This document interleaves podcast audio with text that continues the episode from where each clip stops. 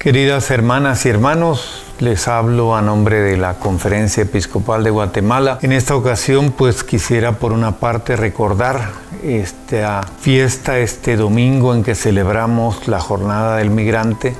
pero haciendo un énfasis particular en el tema de que la mayoría de los migrantes se van porque no encuentran oportunidades en Guatemala. Y creo que es importante hacer un llamado para pedir a todos aquellos que generan trabajos, que son empresarios, de qué manera pueden contribuir más a la generación de empleos para que muchos de esos jóvenes que se van hacia el norte pues no tengan que abandonar su país, que además sabemos que muchas veces se nos van los mejores, se nos van los que tienen más capacidad de emprendimiento, cómo podemos lograr que esos jóvenes pues no tengan que abandonar el país. En esta jornada pues ese ángulo específico de buscar oportunidades para los migrantes, para que los que potencialmente están con el deseo de irse encuentren un espacio para poder desarrollar su vida y encontrar trabajo y fundar su familia aquí en Guatemala. En ese sentido pues como conferencia